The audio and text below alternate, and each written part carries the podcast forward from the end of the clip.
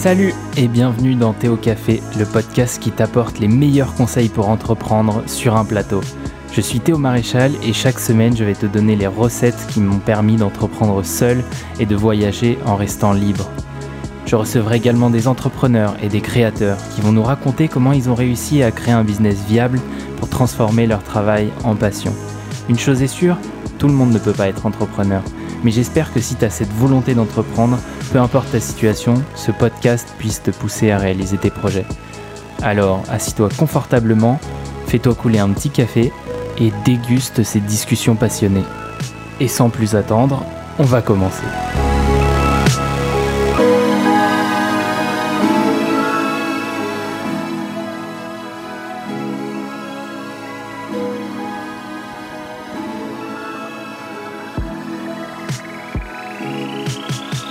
Bienvenue dans ce nouvel épisode du Théo Café. Aujourd'hui, je suis très heureux de vous accueillir pour ce nouvel épisode. Alors aujourd'hui, je reçois Pierre Tillman, qui est un maker bien connu de la communauté No Code en France. Et Pierre, il fait plein de choses, il a plein de projets. Du coup, il va tout nous raconter dans cet épisode. Il va nous raconter comment est-ce qu'il a réussi à créer sa communauté sur Twitter, comment est-ce qu'il a réussi à créer plein de projets en No Code, toutes ses astuces et ses conseils pour bien aborder le No Code. Donc voilà, si c'est un sujet qui vous intéresse, vous allez apprendre plein de choses sur ce domaine et j'espère que cet épisode pourra vous convaincre de vous mettre vous aussi au no-code et commencer à créer des projets. Sans plus attendre, on passe à l'épisode du jour avec Pierre.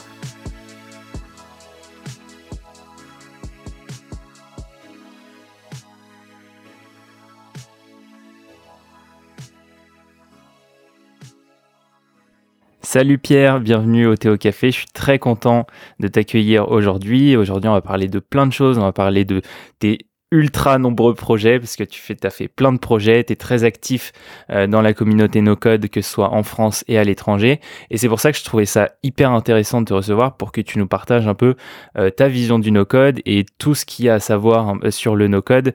T'en connais un sacré rayon donc euh, voilà, je trouve ça très intéressant de t'avoir aujourd'hui. Mais avant toute chose, c'est une question que je pose à tous les gens qui viennent sur ce podcast. J'aimerais que tu me racontes, alors ça peut être une anecdote récente ou une anecdote d'il y a longtemps, mais essaye de te souvenir euh, ta première expérience entrepreneuriale. Et quand je pense à euh, expérience entrepreneuriale, ça peut être vraiment n'importe quoi. Ça peut aller du juste tu vends des citronnades au coin de la rue jusqu'à euh, j'ai fait un gros projet. C'est à toi de choisir laquelle, selon toi, était la première. Et puis ensuite, tu pourras te présenter et nous parler un peu de ton background. Alors, bah, merci pour l'invite, c'est un plaisir. J'adore le podcast, donc, enfin, on va, je pense qu'on va s'éclater. Et euh, ma première expérience entrepreneuriale, je pense que j'en ai pas eu, enfin, eu très tard. Euh, donc c'était vraiment le, quand, enfin, quand on a monté euh, notre boîte en Belgique qui s'appelait Lotairo, ça a vraiment été ça mon premier pas d'entrepreneuriat où euh, j'avais un, un, background très euh, éducation classique qui m'emmenait pas vers l'entrepreneuriat, mais au final, je suis un peu tombé dedans et c'est c'est un peu ça mon mon ouais mon premier pas dans l'entrepreneuriat. Et pour me présenter donc ouais je m'appelle Pierre je suis euh, originaire de Paris. Euh, je suis bah, un ancien euh, fondateur de start-up euh, qui a fait faillite malheureusement il y a quelques mois.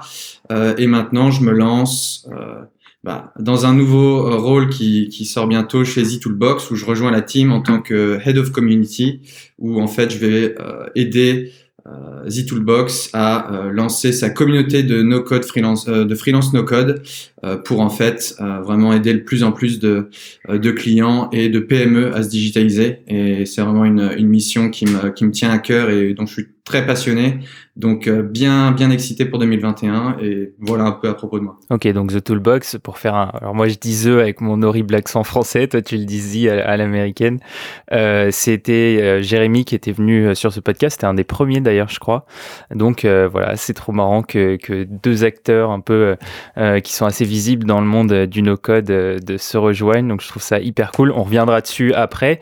Mais est-ce que j'aimerais creuser un petit peu avec toi. Qu'est-ce que tu as fait avant du coup de commencer un peu euh, ce projet entrepreneurial qui était Hello Tairo.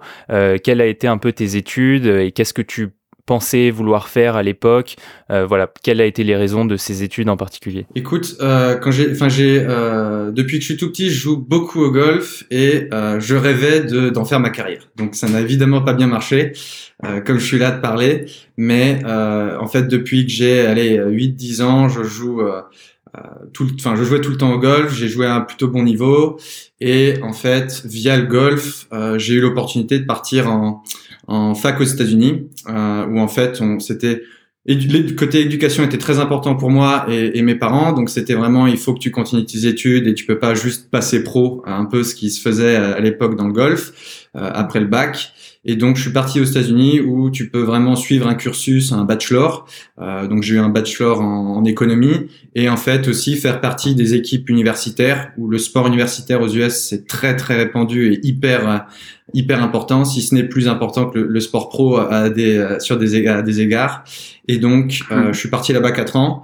Euh, une, enfin, je regrette même pas. Et si je pourrais en faire quatre, j'en ferais peut-être, euh, parce que c'était vraiment une super expérience. J'ai rencontré plein de super potes que je vois plus très souvent, mais au final, on a plus, enfin, on, se parle très souvent et, et, euh, et c'est vraiment cool. Donc, j'ai eu ce background éducation très euh, allez, économie euh, assez mhm. généraliste où euh, après avoir eu mon diplôme en 2015, euh, je me suis dit je voulais revenir en Europe euh, et je suis tombé à Bruxelles en fait où j'ai commencé un MBA euh, où j'ai fait ça un an et au bout d'un an en fait j'ai commencé un stage dans un startup studio à Bruxelles et, et c'est là où j'ai rencontré en fait mon futur cofondateur de Hello Tyro.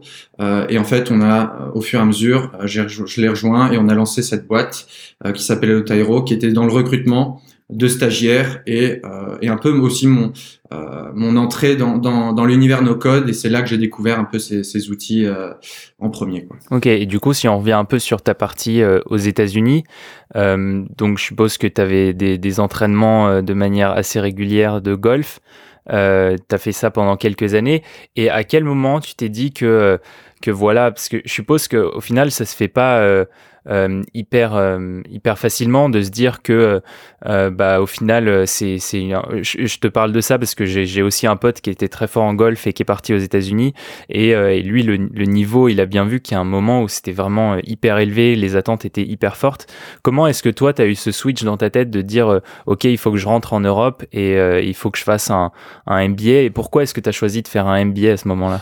Alors euh, en fait, le, le coup de OK, ça ne marchera pas le golf, c'était assez naturel. Où tu t'en, enfin, je pense qu'on s'en rend, on s'en rend vite compte. Mm. Ou euh, ou alors, en tout cas, enfin, je savais que je n'avais pas, euh, enfin, en tout cas, je, n'avais pas le niveau euh, que que je voulais et qui me permettrait d'atteindre les objectifs que j'avais si je faisais du golf parce qu'il y a plein de moyens de, de, faire du golf euh, professionnellement. Il y a des petits, enfin mhm. un peu les divisions comme en, comme en foot et trucs comme ça. Tu as de la division 3 où ça joue moins bien, mais euh, mais c'était vraiment pas mon objectif et euh, bah, j'ai eu la chance d'avoir euh, des, des, parents un peu bah, enfin sur mon dos. C'est pas péjoratif du tout, mais niveau des études à me pousser, niveau bah, éducation. Et donc en fait, euh, j'ai eu mon, mon, diplôme, je savais que le golf ça serait pas pour moi, ou alors euh, profin, euh, niveau peut-être business, qui sait. Mais euh, et, après j'étais là, bon bah tiens, maintenant qu'est-ce que je fais? J'avais aucune idée de, de, job ou de, de, boulot que je voulais faire. j'étais là, bon bah un bachelor c'est bien, mais bon apparemment faut un master. donc j'ai un peu cherché en Europe différents différents programmes euh, en France où il y avait des très bonnes, enfin des bonnes écoles de, de commerce. Euh, et c'est vrai que je suis un peu, enfin tombé sur euh, bah, la KU Leuven, qui est une très très bonne, très très bonne fac, qui avait un programme MBA mhm. de un an où je me suis dit bon bah tiens, j'ai pas envie de m'éterniser dans les études, mais c'est aussi un bon, ça a l'air d'être un super bon programme dans une dans un, autre pays d'Europe que j'avais pas, enfin que j'avais visité vite fait, mais euh, mais que je voulais un peu découvrir. Donc c'était bah tiens une occasion de, de partir vivre dans une autre euh, dans une autre ville euh, que Paris et en fait bah enfin mon MBA je l'ai pas j'ai arrêté d'ailleurs mm-hmm. mais mais à l'époque ça, ça semblait être la, la bonne décision et bon je pense que ça l'a été parce que je serais pas là aujourd'hui si j'étais pas parti à Bruxelles euh, il, y a, il y a 4 ans maintenant. Et du coup, pendant que justement tu faisais ce master-là, c'est à ce moment-là que vous avez eu euh, l'idée de faire euh, Hello Tyro ou est-ce que c'était un peu après? Alors, c'est au bout d'un an, enfin dans, dans, dans le MBA, je vais faire court, mais en gros j'avais deux trois cours que j'avais pas, enfin euh, que j'avais pas pu faire la première année parce qu'il fallait que je fasse un peu de rattrapage avec mon bachelor qui était pas du business business et trucs comme ça. Mhm. Euh, donc j'avais un semestre un peu euh, avec 4 heures de cours par semaine. là, je me suis mis à la recherche d'un stage. Je suis tombé dans un startup studio et euh, en fait, c'est là où j'ai rencontré Laurent. Euh, où euh, en fait, enfin, j'ai commencé à bosser avec lui en tant que stagiaire via le startup studio et on a vachement euh, testé sur différents projets qui étaient toujours un petit peu au côté, enfin au niveau de, de l'étudiant et du euh, ce qu'il peut faire pour bosser. Euh, donc au début, c'était un peu il y avait un nouveau statut étudiant indépendant ou étudiant entrepreneur, je sais plus exactement le nom, qui permettait à un étudiant de faire enfin de, de, se faire payer tant par euh, par an sans se faire taxer, etc. Et en fait, on s'est dit bon bah tiens, il y a des étudiants qui sont hyper bons, qui pourraient aider des startups sur des petites, enfin des jobs deux jours par semaine où ils, euh, où ils se feraient de l'argent aussi et euh, ça permettrait à ces étudiants qui de, de vraiment choper une, une expérience qui a, qui a de la valeur sur le CV et pas juste enfin faire un, job dans l'oreca, donc dans la restauration ou des choses juste pour, enfin tu vois, vraiment pour faire un petit, euh, mhm. un petit de l'argent de poche. Euh, et on, donc on est parti sur ce créneau-là. Euh, on a pivoté trois, quatre sur plein de trucs différents, trois, quatre fois sur plein de trucs différents. Et au final, on est tombé sur cette, euh, enfin, on a, on a bossé sur cette plateforme de mise en relation entre étudiants et start-up euh, belge euh, pour des opportunités de stage. Ok. Et du coup, si tu refais un peu la, la timeline euh, du projet, euh, quand est-ce qu'exactement c'est né dans votre tête et à quel moment vous aviez une plateforme prête et à quel peut-être même jusqu'au moment où vous avez arrêté, si tu peux nous replacer ça un peu dans le temps? Alors, on a commencé il y a en gros en septembre 2017 euh, où c'était, euh, enfin, je vais difficilement. Alors, on a fait plein de pivots dans les six, six premiers mois. On n'a jamais vraiment trouvé mhm. de, de, trucs qui marchaient, euh, mais on a vu un moment, tiens, les stagiaires, en fait, c'est un truc euh, qui est pas du tout, euh, euh, pas du tout représenté. Il n'y a pas vraiment de d'outils ou même d'agences de, de recrutement qui se spécialisent là-dedans. Et donc, je pense que c'est vers mars ou avril où on était là, ok, il y a un truc. on avait des clients qui euh, qui nous payait. Euh, donc au tout début, c'était vraiment euh, une agence. Donc moi, je, je faisais des interviews à l'appel avec des candidats. On avait des offres de stage de l'autre côté des, des, start, des startups. Et, et en fait, bah, je matchais, j'envoyais des CV à des startups, trucs comme ça. Et on se faisait payer en fait 400, 450 euros par mois pendant que le stagiaire était dans la startup. Donc c'était enfin au succès. Euh, pas du tout enfin, scalable ou très peu. Euh, euh, parce que justement, c'est là qu'on a commencé à toucher à des outils no-code, tu vois, pour permettre d'automatiser plus de trucs. Mais quand même, c'était une demi-heure d'interview pour un candidat, euh, une deuxième si on avait une offre pour lui. Enfin voilà, c'était hyper beaucoup de temps euh, passé à ça. Mhm. Et mais en même temps, c'est ça qui nous a permis de, de productiser un peu plus tard, quoi. C'est qu'on a on a acquis tellement de, de connaissances là-dessus, on a tellement parlé aux étudiants, euh, parler aux startups, qu'on comprenait vraiment euh, ce que chacun voulait. Euh, l'expérience candidat qui est en général très mauvaise pour la recherche de stage parce qu'il postule à 18 000 offres, il a deux mhm. réponses qui sont négatives. les startups, enfin, elles sont, c'est pas, c'est pas une activité qui a vraiment de la valeur. Donc, elles se disent bon bah ok, on fait ça un peu par dessus la jambe et on n'a pas le temps de d'y consacrer du temps parce que autant qu'un stagiaire, on sait que ça apporte de la valeur voilà, on peut, on se dit, si on, va, on va avoir un coup, de, un coup de cul et on va en trouver un qui va bien marcher pendant six mois et on fera la même chose dans six mois. Donc on a vraiment pu parler à ces deux groupes. On s'est dit ok, il y a quelque chose à faire. Euh, donc on a vraiment bossé en mode agence pendant, euh, allez, plus plus d'un an, un an et demi. Et au fur et à mesure, en fait, on s'est dit ok, là c'est plus possible. Si on veut euh, croître et euh, tu vois, parce qu'on faisait un, un, bon petit euh, euh, MRR qui était pas vraiment MRR parce que ça tombait pas tout enfin quand le stagiaire il arrêtait ben on touchait plus rien. Donc euh, c'était un peu bon bah voilà cool on a on a six mois de ce stagiaire qui va nous nous rapporter. Euh, mais en fait on a euh, tout doucement testé un peu euh, différentes façons sans créer vraiment de produits ni rien. Mais tu vois on envoyait toutes les semaines un paquet de CV de candidats qu'on avait qualifiés on va dire et mhm. avec qui on avait causé en disant bon bah tiens servez-vous un peu euh, contacté. Ça a plu à quelques-unes. Et plus en plus, on, on, on s'est dit bon bah il y a, y a, un truc à, à productiser, une petite plateforme. Il n'y a pas besoin, pas besoin de réinventer la roue et de faire un truc hyper euh, hyper poussé. Euh, donc enfin tu vois, je pense que le vrai, la vraie première plateforme qu'on était, que c'était, c'était un, un embed d'une d'une d'une table Airtable, tu vois, avec les candidats dedans. Mhm. Les boîtes, elles pouvaient aller euh, taper sur l'email et elles le contactaient. Et euh, de fil en aiguille, on est tombé sur un, un je pense, une, enfin, une plateforme dont je suis hyper fier, euh, qui était faite sur Webflow, qui était automatisée, Zapier, Integromat, MemberStack, enfin plein d'outils. Euh, et, euh, et à ce moment-là, par contre, c'était euh, un, un SaaS où euh, les boîtes s'abonnaient euh, pour avoir accès à ces candidats, où nous, on préqualifiait les candidats et on proposait une, une sélection de entre 20 et 25 par semaine euh, sur les différents types de stages, un peu bus- euh, business, marketing, dev, project management, trucs comme ça. Et, euh, et ça nous a permis de euh, bah, vraiment d'avancer sur un, un produit et plus passer trop de temps à, à recruter. Et on voilà, on avait des on est- on est monté jusqu'à quoi? 2500 de, euros de MRR euh, à notre période pré-Covid. Et, euh, et évidemment, le Covid est, est passé par là. Et, euh, Et du coup, su- sur la partie, euh, par exemple, les stagiaires, comment est-ce que vous les recrutiez? Vous faisiez appel à, euh, à vos connaissances à- Vous alliez dans les écoles? Comment est-ce que c'est vous, vous- C'était quoi votre process pour, euh, pour avoir justement de la, de la matière, entre guillemets, euh, à offrir à, à ceux qui payaient votre, votre produit? Eh ben, il y a une super boîte française qui s'appelle Job Teaser, qui euh, Mhm. qui cartonne euh, dans toutes les écoles avec leur euh, leur comment leur portail de, de carrière dessus. Et en fait, on on avait des offres qui rentraient du côté startup, on, et on, on les enfin, on les postait un peu sur Job Teaser, euh, tu vois, en, en, en- en- enfin en cachant, en cachant les infos, trucs comme ça. Et les candidats en fait Mhm. venaient sur euh, Hello Tyro, euh, remplissaient un petit chatbot d'information.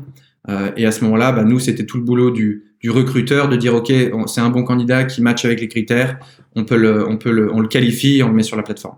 Et euh, donc, Job Teaser, ça a été une grosse, euh, une grosse channel pour nous d'acquisition candidat. Et après, il y a eu, on a, enfin, je pense qu'on on a, on a créé une belle petite euh, expérience candidat avec un chatbot et, et des trucs comme ça, où en fait, on a eu pas mal de, de bouche à oreille candidats euh, où quand ils trouvaient, et ben en fait, on avait des petits posts qui nous tombaient dans notre feed euh, LinkedIn de temps en temps de la boîte. Ah tiens, j'ai trouvé un stage via Hello Tyro, truc comme ça. Et donc ça nous, on avait un peu, tu vois, je vais dire, aller du 60 60-40 en termes de euh, euh, job teaser, bouche à oreille. Bon, allez, il y avait peut-être un- une dizaine de pourcents dans là-dedans qui venaient un peu d'autre part ou de, euh, de, de petites, euh, de petites sources. Pas trop, euh, pas trop importantes, mais c'était à peu près ça notre euh, comment on, on, on chopait des candidats. Ok.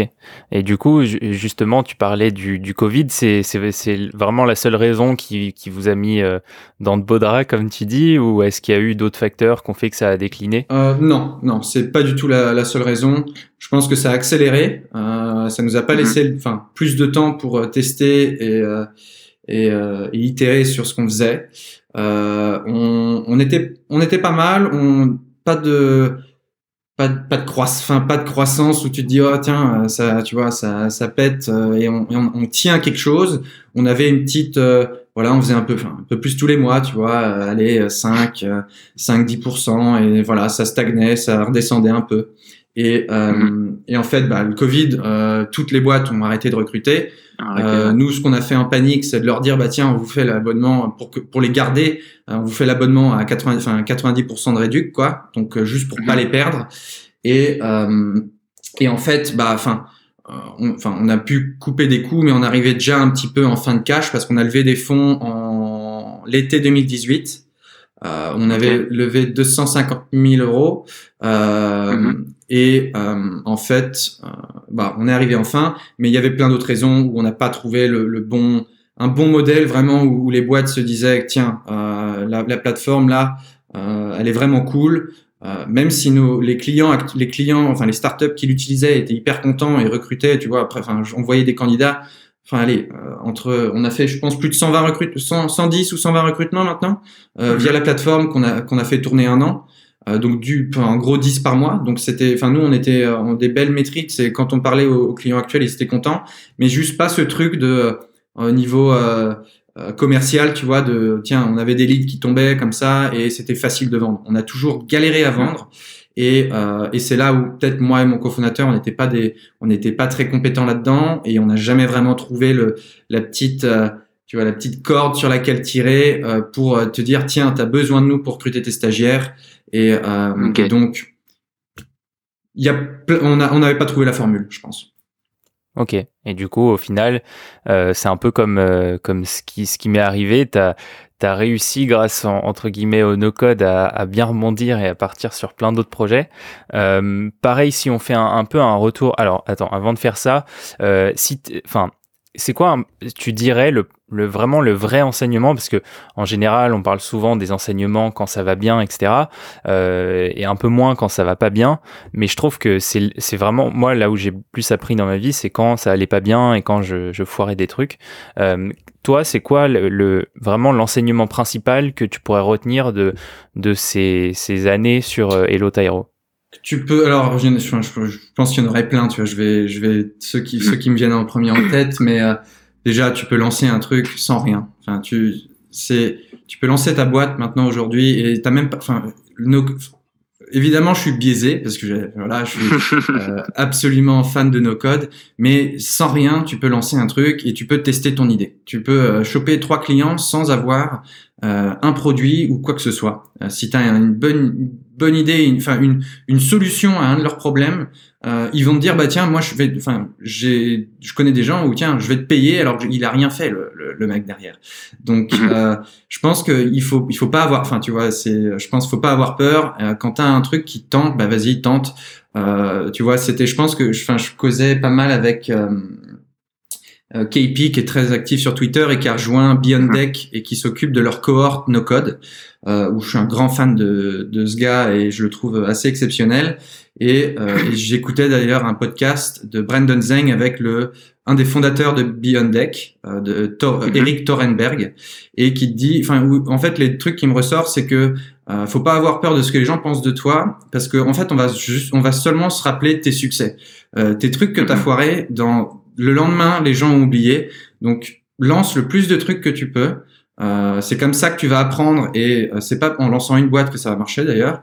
C'est en, en, lançant 10, il y en a peut-être une qui va marcher. Euh, déjà plus de chances que ça marche. Euh, et donc c'est vraiment, il faut euh, aller se lancer et enfin tu vois de, plus en plus, je trouve se détacher de la perception que les autres vont avoir de toi.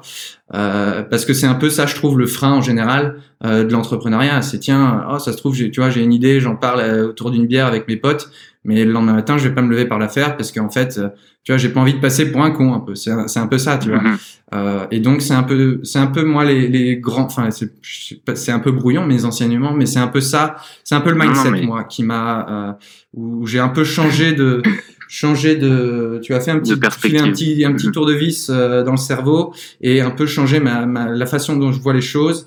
Et tu vois justement j'essaie de me l'appliquer parce que c'est évidemment pas facile hein, de enfin je trouve lancer un nouveau truc bah, la première fois c'est hyper dur et c'est toujours c'est toujours difficile de dire tiens j'ai lancé un nouveau truc regardez. Euh, bah, on espère que tu as déjà quelques quelques users qui vont être qui, qui, tu sais vont être chauds. Mais euh, mais c'est vrai que c'est toujours challenging de lancer un nouveau truc et de se mettre euh, sur la, un peu sur la place publique et euh, tu vois avec ta pancarte et les gars j'ai fait ça euh, maintenant, mhm. euh, ou vous, dites-moi que vous aimez bien, ou jetez-moi des tomates un peu. C'est un, je pense. Euh, donc c'est un peu ça, quoi. Un peu le mindset qui change. C'est marrant ce que tu me dis parce que je me souviens avoir, quand j'étais, j'avais fait un petit trip aux États-Unis et je me souviens que c'était assez marrant parce que les gens qu'on avait rencontrés dans toute leur biographie sur les réseaux sociaux, etc., ils mettaient ils mettaient genre euh, par exemple première boîte avec euh, soit exit soit failed. Bon c'était souvent failed mais tu mais tu vois ils étaient assez fiers justement d'avoir euh, d'avoir failé des trucs. Et, et là-bas c'est c'est un des enseignements qu'on nous avait dit c'est que on va plus te juger par rapport à tes échecs. Si t'as pas planté une boîte c'est que t'as pas pris assez de risques. Et eux justement le le fait que par exemple en, je sais pas mais dans la mentalité de certains on pourrait se dire que si tu plantes une boîte, tu vas jamais réussir à, relever des fonds, alors que là-bas, c'est presque un gage de, compétence, quoi, parce qu'on sait que le mec s'est planté, qu'il refera pas les mêmes erreurs et que par conséquent, le mec est un peu plus euh, performant qu'avant, quoi. Ben, moi, je trouve, tu vois, je suis d'accord avec toi, c'est des preuves de résilience ou, euh, enfin, tous ces trucs est, est, merdé, tu vois. Enfin, comme on, je pense qu'on est un peu tous de, on dit un peu tous ça, c'est qu'on apprend plus de ses succès que ses euh, succès, tu vois. Bah, si t'as merdé plein de fois, t'as appelé plein de trucs normalement. Donc, euh, donc, euh, donc, je pense que, ouais, et enfin, moi, enfin, je pense être, tu vois, c'est toute une histoire. Tu, il faut raconter son histoire et c'est, bah, certainement à travers des échecs. Euh, et certainement que ces échecs dans les boîtes, eh ben, il y a eu des succès dans cette boîte qui était plus petit, mais tu as sûrement fait des trucs bien, euh, et etc., etc. Donc je pense que euh, ouais, faut, faut, faut se lancer, et enfin, qui si tu veux te lancer évidemment, mais euh, mm-hmm. il faut enfin, se détacher au maximum de tiens ce que les gens peuvent penser, parce que le pauvre truc que tu vas faire, le lendemain, ils, passeront à autre chose et, j'espère que bah, les gens lanceront leur prochaine euh, licorne euh, très rapidement. bah ouais. En tout cas, moi j'espère et j'invite tous ceux qui nous écoutent à, à, faire pareil, à tenter des trucs. Donc maintenant, euh, j'aimerais qu'on parle un peu des projets que tu as fait. Donc tous ces projets que tu as fait euh, euh, cette année et, en no code, donc euh, ça fait ça fait une, une transition parfaite.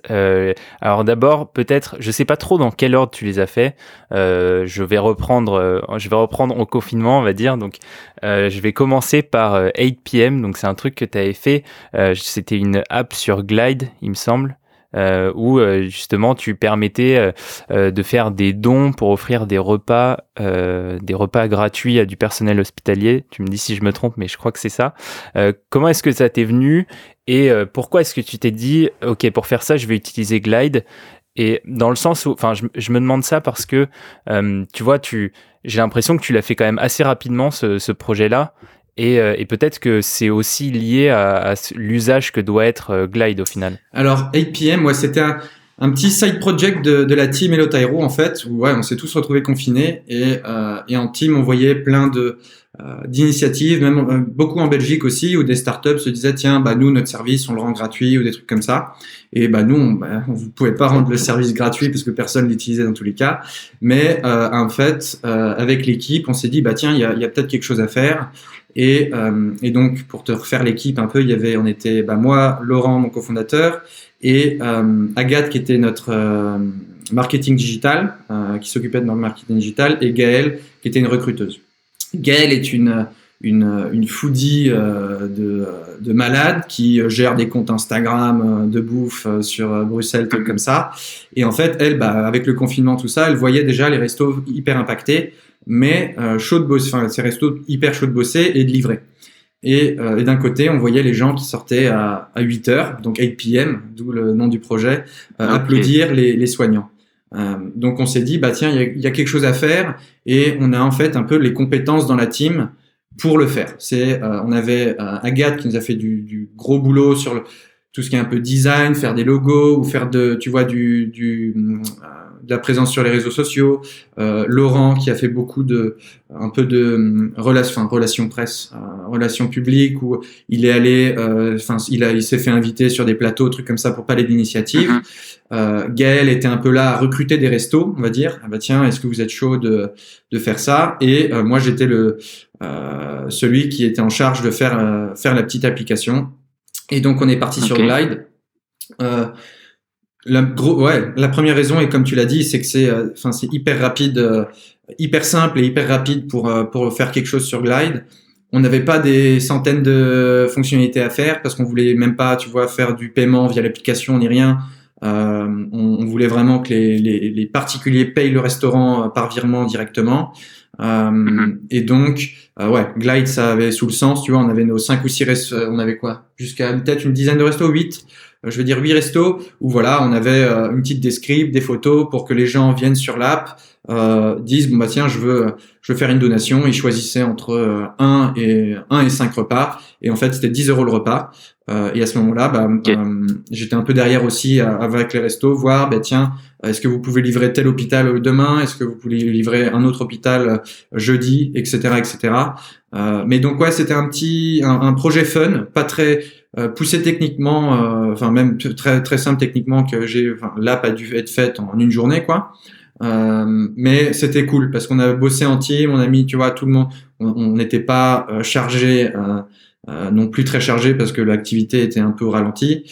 et donc mhm. on s'est tous un peu motivés, on a fait un truc cool et on a on a eu des, des, des, messages très sympas en retour. Donc c'était c'était un peu c'était cool dans cette période un peu un peu compliquée du, confinement et, et de l'épidémie. Ouais, je trouve ça intéressant aussi parce que tu vois, souvent on parle de, de no code pour parler de business, pour parler de de de, de plateformes, de, de trucs qui vont générer de l'argent, mais il y a un enfin y a un truc dont on parle peut-être pas assez, c'est tout ce qui est possible de faire pour euh, justement tout ce qui est associatif, euh, tout ce qui est aide aide aux personnes en général, et, euh, et pour ça c'est vrai que les outils no code c'est pareil, c'est c'est quelque chose qui est assez euh, énorme parce que ça, ça, laisse la possibilité à, beaucoup de gens de pouvoir euh, créer leur truc euh, de, de leur côté et, et surtout les, les, associations parce qu'en général c'est ceux qui n'ont pas forcément de budget qui avant peut-être étaient à la peine pour trouver des gens ou des prestataires pour faire je sais pas leur site ou leur truc comme ça. Et c'est vrai qu'avec toutes ces plateformes maintenant ça devient beaucoup plus simple et surtout c'est beaucoup moins cher pour pour toutes ces structures de pouvoir faire des trucs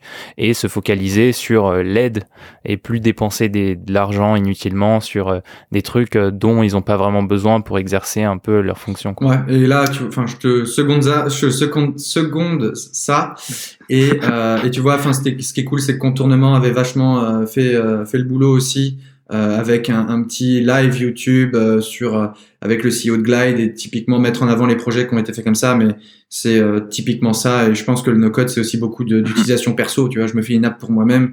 Je vais jamais l'utiliser. Enfin, personne d'autre va l'utiliser, mais c'est un peu un truc comme ça. Donc il y a tellement d'applications et des, et des très bonnes et, très bonnes pour la mhm. société en général. Et du coup, donc ensuite, tu as, continué dans la même logique à faire des petits projets. Euh, je sais pas, pareil, tu, tu me dis si l'ordre est, mauvais, mais tu avais fait un autre projet donc, qui s'appelait Work in a Startup. Euh, du coup, bah là, c'était euh, c'était un, un, projet qui voulait mettre un peu en relation des. Bah, c'était un peu une euh, comment dire, une sorte de Hello Tyro, mais mais peut-être plus sur le moment où tu mettais en relation des, talents avec des startups à Bruxelles.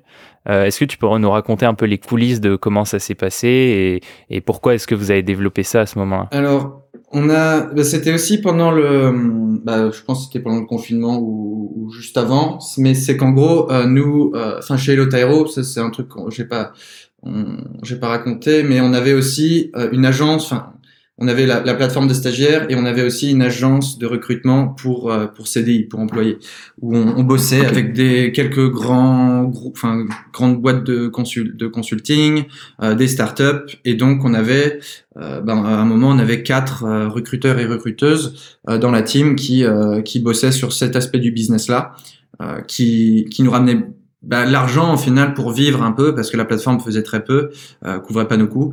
Et, donc heureusement on avait une bonne expertise dans le recrutement aussi. Donc on avait un peu cette cette enfin deux peut-être deux boîtes en parallèle presque tu vois qui faisaient deux choses assez euh, pas fondamentalement fondamentalement différents mais mais quand même pas du tout la même chose. Euh, et en fait bah avec le avec le virus on a dit bah écoute là enfin on, ça marche plus tous les cas, faut qu'on euh, sauve un peu les meubles. Donc, on a vraiment arrêté cette, euh, cette agence et on s'est dit bon bah tiens, on veut quand même aider les, les boîtes et typiquement dans cette période-là. Et donc, on a fait en fait ce petit job board euh, où euh, en fait les startups pouvaient venir euh, poster leurs offres et on a fait ça, bah, si tu veux, le Card et Airtable, tu vois, enfin tout simple. Mm-hmm. Et c'était encore dans la même veine de tiens, on a l'expertise, on sait, et tiens, si on peut aider, parce que ça c'était vraiment un petit truc pas, pas non plus à commercialiser ou à vendre. Euh, c'était vraiment pour, euh, pour filer un coup de main aux boîtes qui recrutaient et justement les candidats qui étaient en recherche ou qui avaient d'ailleurs perdu leur job à cause de, euh, de la pandémie. Donc c'était voilà un petit, un petit coup de pouce qu'on voulait donner qui a été fait très rapidement en plus avec du no-code. Donc, euh, donc voilà. Ok, et du coup ensuite bah, tu es passé à des projets qui sont plus euh, anglophone euh, entre guillemets où euh, où je pense que ça coïncide aussi au moment où tu t'es mis un peu plus sur, Twitter c'est du coup le premier c'est Learn from Makers donc c'est un, un je sais pas si tu veux en dire deux mots mais en, en en somme, c'est un peu, euh, tu partages des ressources, etc. autour du, du no-code et de l'indie making entre guillemets, avec des newsletters, des, tu mets en avant des personnes, etc. Comment est-ce que euh, as voulu, enfin, pourquoi, quelle a été la raison de faire ça? euh, et qu'est-ce que en ce moment, est-ce que tu es toujours dessus? Et, je crois que tu, tu fais pas mal de, de tutos là-dessus. Euh, voilà, si tu peux nous en parler un petit peu. Ouais, bah écoute, ça c'était un peu, bah, c'était mon objectif de l'année un peu dans tous les cas. C'était voilà, je voulais lancer quelques projets en, en solo comme ça, euh, des trucs simples mais ou pas, mais avec du no code. Et donc en fait, j'ai réfléchi un peu, j'avais pas de pas d'idée euh, tiens où je me dis tiens, c'est un truc cool. Et en fait, je lisais beaucoup de euh, de newsletters de de, makers ou de no, de no codeurs, mais aussi d'autres profils un peu euh, euh, solopreneur ou trucs comme ça. Mhm. Et euh, j'apprenais vachement et je les lisais, tu vois, presque religieusement. Quand euh, j'avais, je sais pas quoi, je m'étais mis des, des petits slots de temps où voilà, c'était, j'allais dans ma boîte mail, les trucs où tu te dis, tiens, souvent es tu fais unsubscribe à chaque fois. Mais là, c'était vraiment lire les, les, ces newsletters-là que j'aimais bien. Et en fait, je me suis dit, bah tiens, c'est un peu un site de curation parce que je voilà, je récupérais des ressources et je les partageais. Mais euh, je me suis dit bah tiens, je vais ajouter ma, ma ma petite touche perso où je vais écrire un petit article sur cette newsletter là pour mettre en avant euh, celui qui celui ou celle qui l'écrit, euh, ce que j'en ai appris et, euh, et donc en fait, enfin faire ce site aussi, je me suis éclaté à faire ce site sur Webflow euh, mmh. et, euh, et aussi, enfin de développer mes mes mes compétences d'écriture parce que j'étais je très mauvais pour euh, pour écrire et euh, au, collège et au lycée tout ce qui était rédaction ou, ou euh, je sais pas quoi la dissertation c'était une catastrophe et en fait c'était un peu un mhm. truc où je me suis dit bah tiens il y a, des efforts à faire euh, parce que quand tu vas si tu vas créer ton contenu un jour il faut que tu saches écrire trois lignes correctes quoi.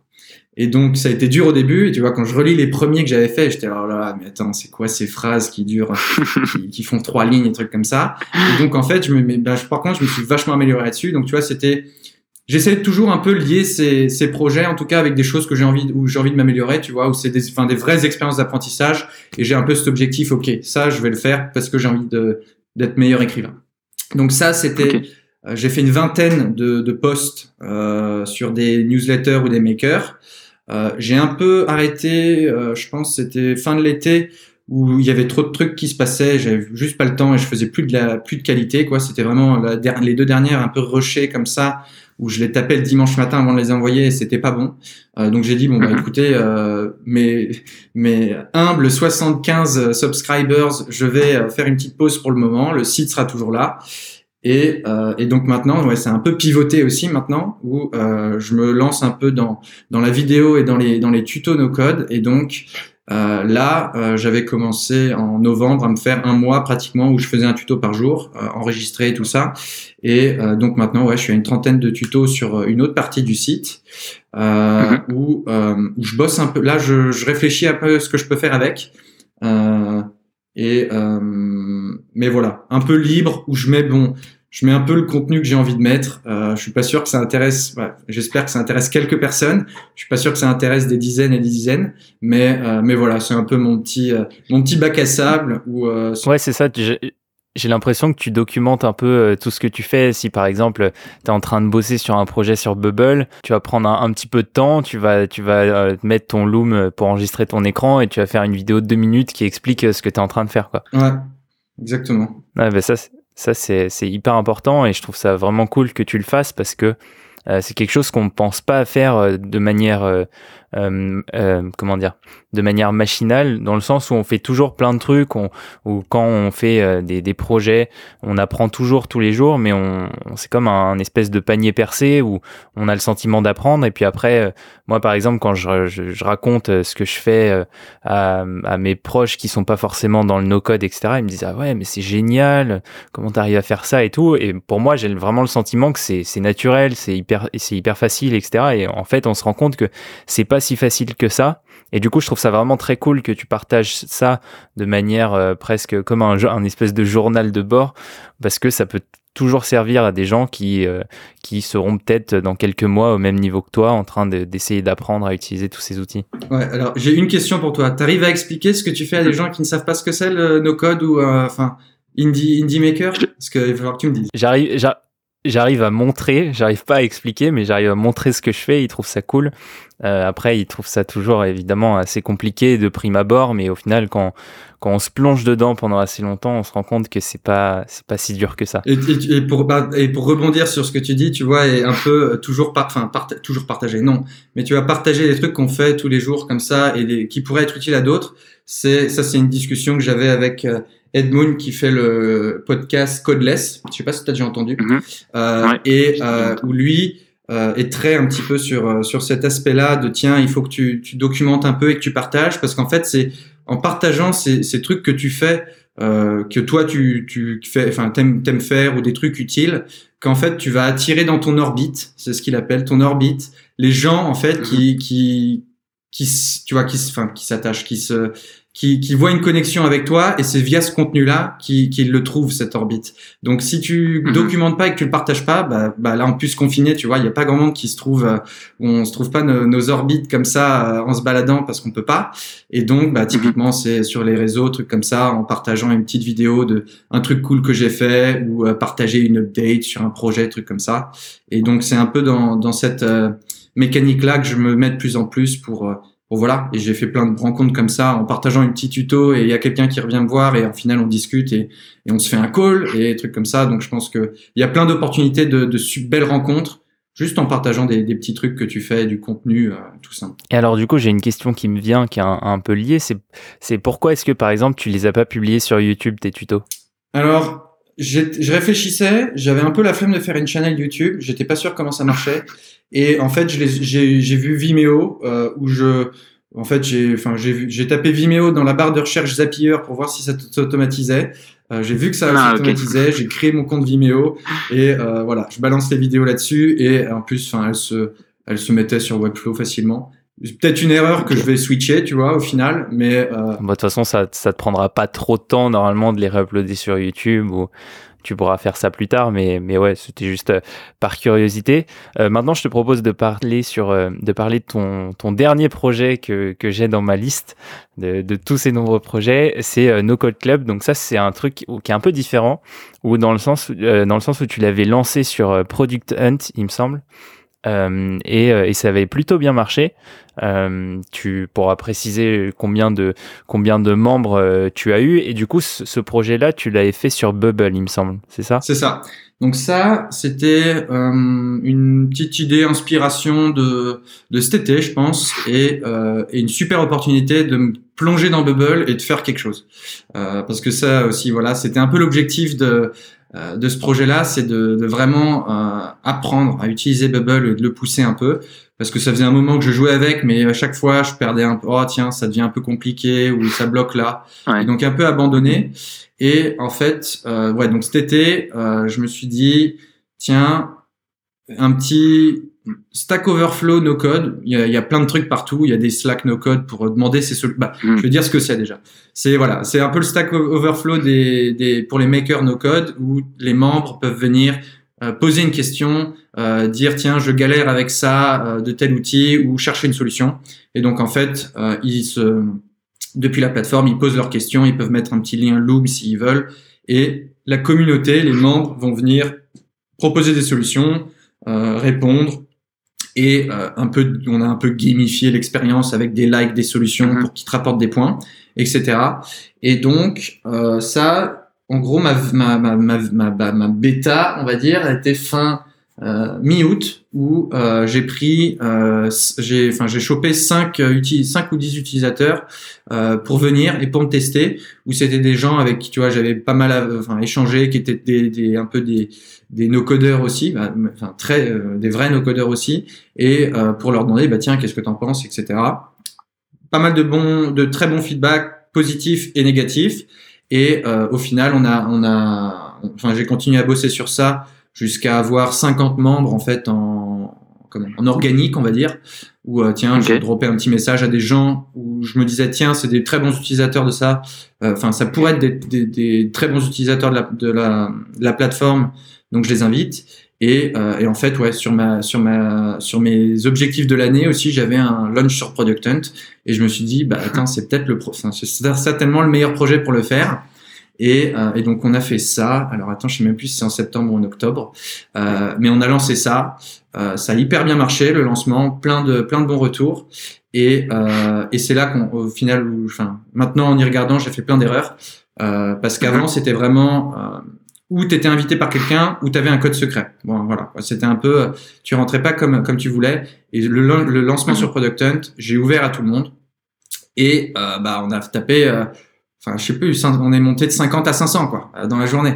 Mhm. euh, on est monté de 500, 50 mhm. à 500 dans la journée et euh, bah ça, là on a, c'est la connerie qu'on a faite, euh, c'est que maintenant il y a beaucoup de membres qui ont rejoint parce que tu sais c'est un peu tiens oh il a l'air d'avoir un truc cool là, il s'inscrit, il revient plus jamais euh, et donc ça a fait beaucoup de bruit. Donc le lancement était très bon, mais voilà des, des petites erreurs et là je, je, réfléchis aussi un peu à comment on peut relancer la machine parce que maintenant on est à 600 membres, euh, mais tu vois j'ai pas assez communiqué typiquement sur Twitter pour pour amener de, de l'activer, enfin activer les gens et euh, et mhm. faire un, une petite image de marque et, et, et un peu les faire revenir. Voilà, un peu des voilà des erreurs comme ça. Et là, je réfléchis à comment je m'organise pour essayer de refoutre un petit coup de pied, euh, un petit coup de pied dedans et voir si ça, si ça redémarre. Et alors, du coup, as, alors je vais pas refaire tout l'article parce que justement, tu as fait un, un, très bon article sur ton site, sur euh, ton lancement sur euh, Product Hunt.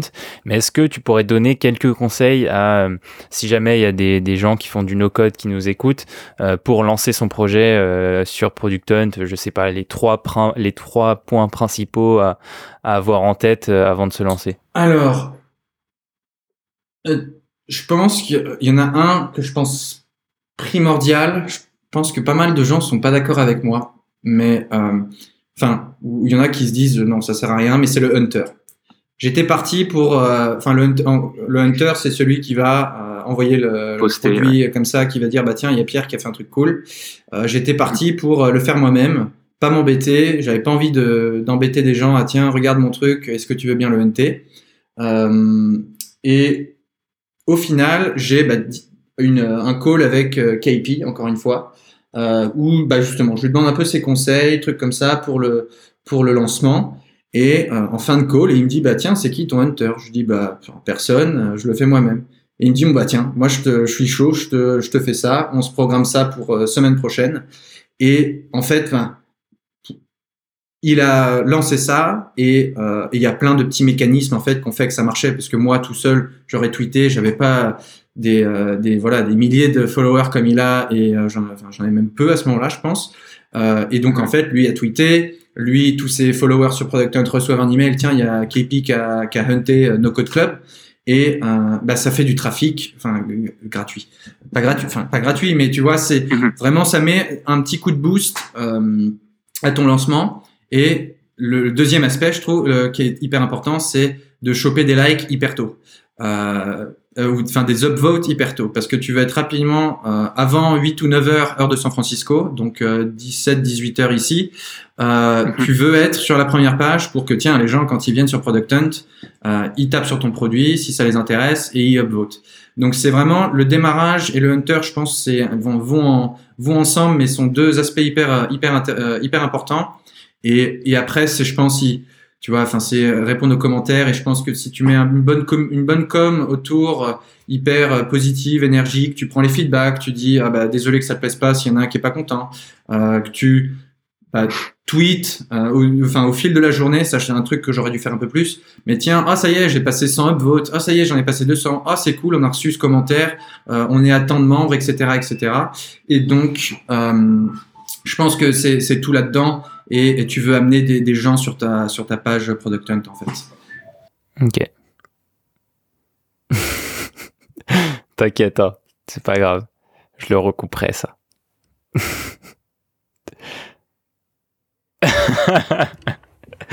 T'inquiète. Euh, attends, du coup, j'ai perdu ce que je voulais dire. Je voulais dire quoi? Euh, ah oui, et du coup, euh, ça c'est aussi un truc que je peux rajouter. C'est euh, euh alors c'est pas une stratégie que j'ai fait moi, c'est une stratégie que que quelqu'un m'avait envoyée. Euh, c'est la stratégie du cadeau contre un commentaire sur Product Hunt.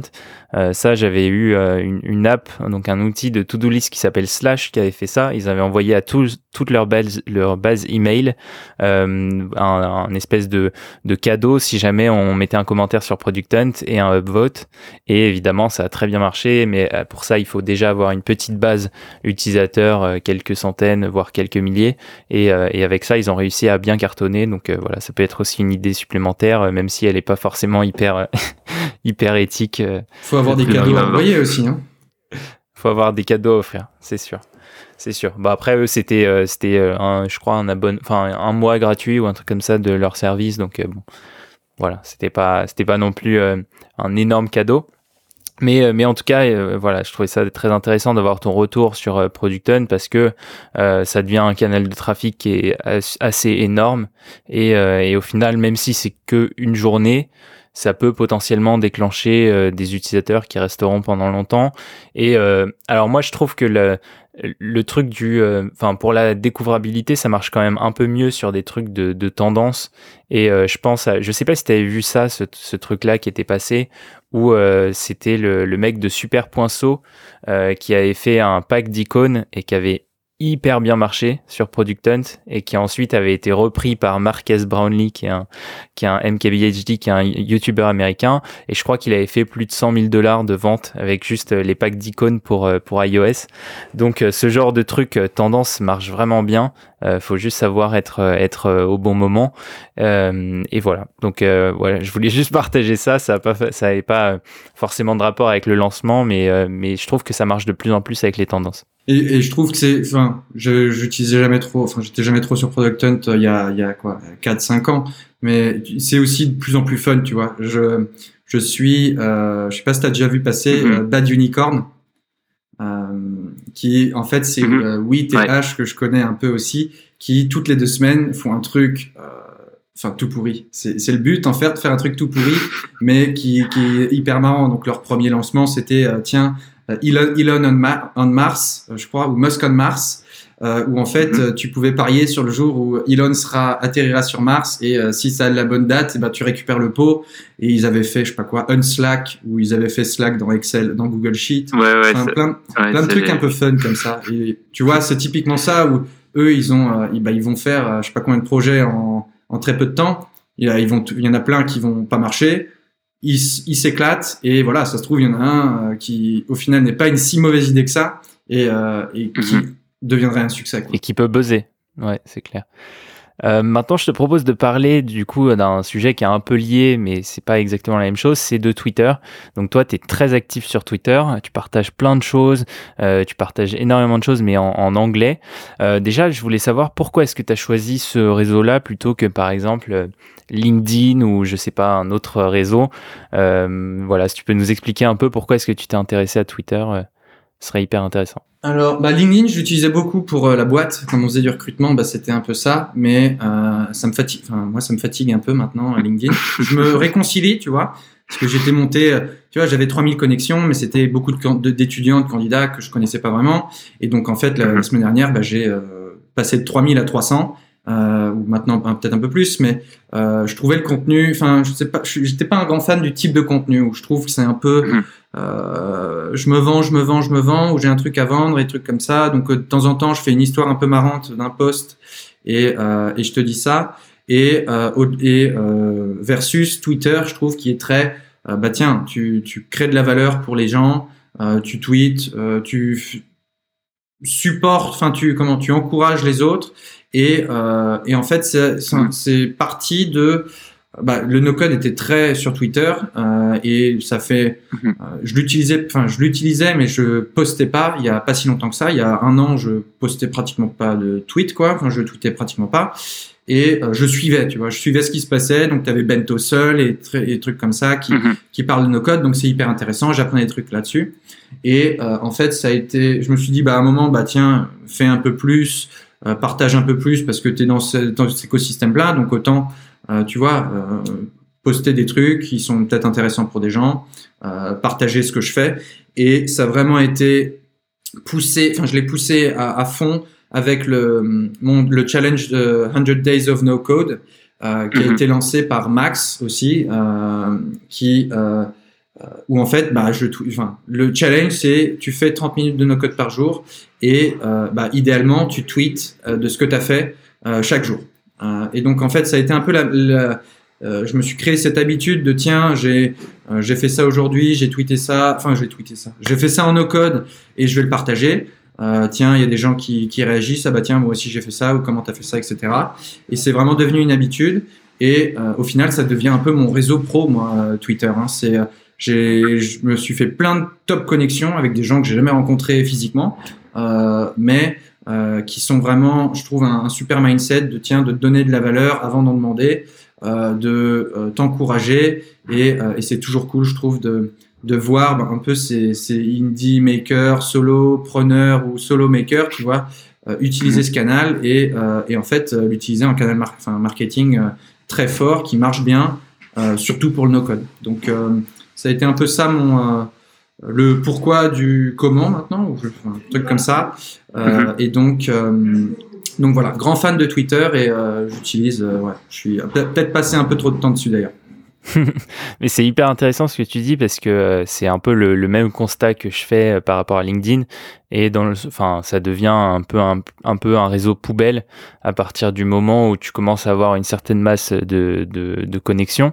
Euh, mais, et la différence, c'est que je trouve que sur Twitter, tu peux vraiment choisir qui tu vas suivre. Et si tu vraiment pas envie de voir euh, le l'espèce de flux de, de, de, tout ce qui traîne un peu sur, sur ce réseau-là, bah tu peux le faire facilement. Tu peux aussi faire des listes où tu mets des certaines personnes. Comme ça, si par exemple tu as envie de juste voir les mecs qui font du no-code, bah tu vas dans ta liste no-code et tu vois que les gens qui ont partagé des trucs sur le no-code. Du coup, tu es un peu plus focus sur euh, ce que tu as envie de voir et je trouve que c'est un des seuls réseaux sociaux qui fonctionne de cette manière. Euh, avec, euh, je peux aussi prendre Instagram, mais du coup, plus la partie, mais ça c'est plus pour les amis, la partie des gens que, que tu suis, pas la partie explore. et au final, je trouve que LinkedIn se perd un peu parce que il y a de plus en plus de trucs qui sont repris, euh, tu as de plus en plus de trucs qui te sont suggérés, donc euh, évidemment c'est des trucs qui vont moins t'intéresser, alors que sur Twitter, tu as vraiment la possibilité de garder le contrôle sur hein, du contenu quali. Euh, et, et, le deuxième point, c'est aussi un truc que tu as relevé qui est hyper intéressant, c'est la possibilité de parler à, à peu près n'importe qui sur Twitter. Et je trouve que c'est un des seuls réseaux où vraiment tu peux t'adresser à n'importe qui potentiellement tu pourras avoir une réponse. Euh, je sais pas, par exemple Elon Musk, on va prendre le top du top, euh, il peut répondre à n'importe qui. Euh, S'il s'est levé de, de bon pied et que le tweet l'a fait marrer, il peut lui répondre. Et ça, je trouve que en ce sens-là, c'est vrai que tu as raison et c'est marrant que tu dis ça que c'est ton réseau professionnel numéro un parce que en fonction de ce que tu fais sur le, sur le réseau, Twitter peut très bien être un réseau professionnel aussi bien que, que LinkedIn. Exact, je suis totalement d'accord avec toi sur le enfin comment tu vois LinkedIn et je trouve que tu vois, je reçois bon, je reçois quelques invités de temps en temps où je me dis mais alors tu vois pourquoi ils voudraient se connecter avec moi ou tu es, es, un peu enfin je pense que tu es très jugé sur euh, la tagline que tu as mis et les quelques expériences et t'es pas jugé euh, au contraire ou sur Twitter tu es jugé pour ton contenu euh, si tu tweets mhm. zéro fois il y a très peu de chances que quelqu'un te, te, suive alors que voilà si tu tweets assez assez souvent et des trucs qui intéressent la personne il, il va te, il va te suivre et et aussi t'es pas tu vois lié à lui tu vois il n'y a pas de réciprocité mhm. là où LinkedIn je mhm. Et dommage, même si tu peux suivre les gens, j'ai toujours pas, enfin, je comprends pas, je suis pas sûr de comprendre ce qui se passe, euh, la différence entre ça. Mais je trouve que mhm. tu es vraiment jugé sur ce que, bah, sur ce que tu produis. Bon, bah, peut-être LinkedIn aussi, certainement, je suis un peu dur, mais, euh, mais je trouve que c'est très, ah tiens, il a un job, il a un type de job cool, euh, qui m'intéresse, je vais me connecter avec lui. Alors que on a, je, on n'a jamais parlé d'Eve ou d'Adam. Et sur Twitter, c'est presque, tu peux un peu, tu connais les gens quand tu lis un peu son feed de tweet, tu vois, tu, tu rentres mhm. vraiment dans, un peu dans, dans, sa tête, de comment il pense, de ses opinions, trucs comme ça. Et je trouve ça vachement plus euh, cool, humain et, euh, et, se connecter de façon bien plus euh, euh qualitative. Enfin, tu vois, humain à humain et pas mhm. commercialement. Ouais, c'est pas en gros c'est pas le, le statut, c'est vraiment la personnalité de la personne avec laquelle tu peux tu peux interagir, tandis que LinkedIn c'est plutôt l'inverse quoi. Ouais, évidemment, Elon a, du statut aussi sur Twitter, on sait quoi, mais c'est un peu ça. Ouais. Et est-ce qu'il y a une raison pour laquelle euh, tu crées Alors, je pense que c'est parce que as, la communauté est anglophone, mais est-ce que euh, il y a une raison pour laquelle tu crées du contenu euh, principalement en anglais? Enfin, bon, évidemment, il y a quelques tweets que tu passes en français quand il s'agit de la communauté No Code France, mais principalement tes tweets sont quand même en anglais. est-ce que c'est quelque chose que tu t'es dit dès le départ, ou est-ce que c'est quelque chose que tu t'es dit après en voyant que, bah, au final, il y avait que des gens enfin principalement des gens qui étaient anglophones? Bah, quand j'ai commencé la communauté, enfin euh, communauté française no code sur Twitter et enfin tu vois, faudrait que je creuse un peu, tu vois, mais presque pas existante. Euh, là, elle se développe mhm. un peu. Je pense qu'il y a de plus en plus, bah, tout, tu vois, toi, il y a euh, Alex de contournement qui, qui veut aussi, tout, enfin, tweeter plus, trucs comme ça. Donc, il y a de mhm. plus en plus d'opportunités. Mais c'est vrai que euh, je touche la plus grande audience no code quand je tweet, si je tweet en anglais. Mon français écrit aussi, tu vois, il faudrait un petit un, truc pour checker la grammaire et tout ça parce que c'est pas mon fort non plus. Je suis bien meilleur euh, écrivain en anglais. Et donc déjà je m'enlève un petit problème tu vois quand je quand je tweete pas en, français. Et, euh, et c'est aussi bah voilà enfin je la majorité de mes euh, de ceux que je suis ou de ceux qui me suivent sont des euh, des enfin font partie de l'environnement no code anglophone. Et c'est un peu l'avantage de l'anglais c'est qu'on parle presque tout enfin pas, pas tous mm-hmm. mais bon euh, on, on, de plus en plus on le parle donc voilà. Et quand il y a vraiment du No Code France et euh, la communauté française, bah là, je, je fais mon, je fais mes tweets en, en français pour euh, atteindre la cible que je veux atteindre. Au final, c'est un peu ça, hein, marque, fin, du, mhm. du, marketing, qui je veux toucher et euh, comment je leur parle le mieux. Et alors, juste avant de finir cette partie sur Twitter, est-ce que tu as quelques comptes à, nous donner, à suivre. Alors je sais que si jamais ça intéresse, tu en avais donné quelques-uns, donc c'était dans le podcast de Simon, il me semble, où tu avais partagé quelques noms euh, de, comptes à suivre. Mais voilà, si tu en as deux, trois qui te passent par la tête, qui soient anglophones ou francophones, euh, n'hésite pas. Euh, bah, je vais essayer de citer pas mal des Français, parce que c'est ceux-là qu'on veut aussi mettre en avant et, faire grandir le no-code en mhm. France. Donc il y a Alexis de Contournement, il y a Stan de qui est aussi euh, qui s'occupe du média un petit peu et qui bosse pas mal avec contournement et la communauté euh, Slack. Euh, je pense qu'il y a Thibaut qui est un petit peu avec AutoTools qui est sur Twitter, qui, qui est cool à suivre. Euh, et ça se réveille un peu Julien qui fait la, la comment la mhm. veille sur No Code France euh, aussi. Mhm. Euh, donc ça c'est un peu le côté français. J'en oublie et euh, je suis désolé pour ceux que Ils vont pas se vexer, je pense. mais c'est ça aussi, j'ai envie de me faire une petite liste euh, où je peux, quand tu as cette mm. question-là, euh, souvent, enfin, dans les podcasts où les gens ils me demandent, bah tiens, tu suis qui ou qui est intéressant, bah tu vois, il y en a, il y en a beaucoup, donc il faudrait que j'ai ma petite mm. liste. Euh, et après, bah j'ai mentionné KP. Euh, je vais pas dire son nom en entier parce que je, je vais l'écorcher. Enfin, c'est This is KP sur Twitter, cas, mais un, un super gars qui in Public, un peu le, le, le premier vrai, enfin, le fondateur de ce mouvement. C'était sûrement là avant avec Buffer et ses boîtes qui faisaient ça, mais lui vraiment a pris ça à fond sur mhm. Twitter et un peu le et un peu le Build in Public euh, guy euh, où euh, voilà, tu partages tout ce que tu mhm. fais. Euh, il y a Sharath aussi qui bosse, qui lance, qui bosse chez Draftbeat en tant qu'ambassadeur produit et qui lance aussi mhm. son, son projet qui s'appelle Shout, Shout Out. Qui a, a l'air plutôt cool.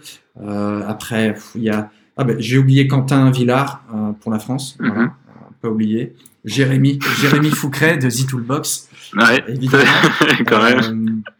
pas, que je, pas que je les oublie, ceux-là. Et ouais, enfin, je, je vais pas te pourrir ta question en t'en donnant parce que là, on, non, peut, on peut faire ça pendant 20 minutes. non, mais c'est déjà sympa. C'était juste pour avoir euh, deux, trois pistes euh, pour ceux qui découvrent euh, seulement maintenant le no-code et, et que j'ai pas encore saoulé à travers mes podcasts à parler que de no-code. Euh, voilà, n'hésitez pas à aller voir tous ces trucs. Euh, maintenant, j'aimerais qu'on passe à un autre euh, dernier pan de, de cette interview, c'est toute la partie plutôt no-code euh, et de rentrer vraiment dans le dur du, du no-code. Alors c'est marrant parce qu'au final, on a fait à peu près la même chose. Euh, je crois, je sais pas si toi tu l'as fait de manière consciente ou pas, mais le résultat est le même, c'est que sur l'année précédente, tu as passé euh, ton année au final à découvrir un peu tous les euh, outils no-code à travers tes projets. Donc euh, Glide sur un certain projet, Webflow sur un autre, Bubble sur un autre. moi, j'ai fait à peu près la même chose et je sais pas si c'était conscient de ta part ou si c'était vraiment juste ce projet a besoin de cet outil et qu'au final, à travers ces différents projets, tu as fini par utiliser tous les outils ou est-ce que c'était quelque chose pareil de manière consciente où tu voulais vraiment apprendre chacun de chacun d'entre eux? Bah, faut, il faut dire que j'en teste beaucoup. Euh, j'en testais trop et trop longtemps. Euh, il n'y a pas si longtemps que ça. Maintenant, quand je, quand je, enfin, il y en a maintenant, ça, oui, ça, tu vois, c'est, ça, ça grandit, enfin, comment, ça grandit sur les arbres, tout comme ça. Euh, il y en a pas, pas, un par jour, mais pas loin. Euh, donc, je teste un petit peu, euh, genre 10 ou 15 minutes chaque truc quand il y a un truc qui me parle. Euh, tu vois, là, j'en ai été, je pense, déjà cette année, il y en a quatre ou cinq qui, que j'ai passé un peu euh, enfin pas au peigne fin, mais tu vois, j'ai jeté un coup d'œil euh, parce que je me dis, ben, tous ces outils, bon, il y en a plein qui vont pas faire euh, pas faire longue vie, mais le, enfin, les avantages d'avoir ce, ce, panel d'outils permet que euh, ton use case, euh, enfin ton produit que tu veux construire, a très certainement un outil qui est presque parfait pour ça, qui qui qui, qui a mhm. cet objectif très particulier de de, de, permettre de lancer ce que tu veux lancer. Donc bon, Bubble, Webflow, enfin sur tout leur pan de site web ou application, tu fais à peu près tout ce que tu veux, t'as pas de limitation et, et il va marcher à chaque fois.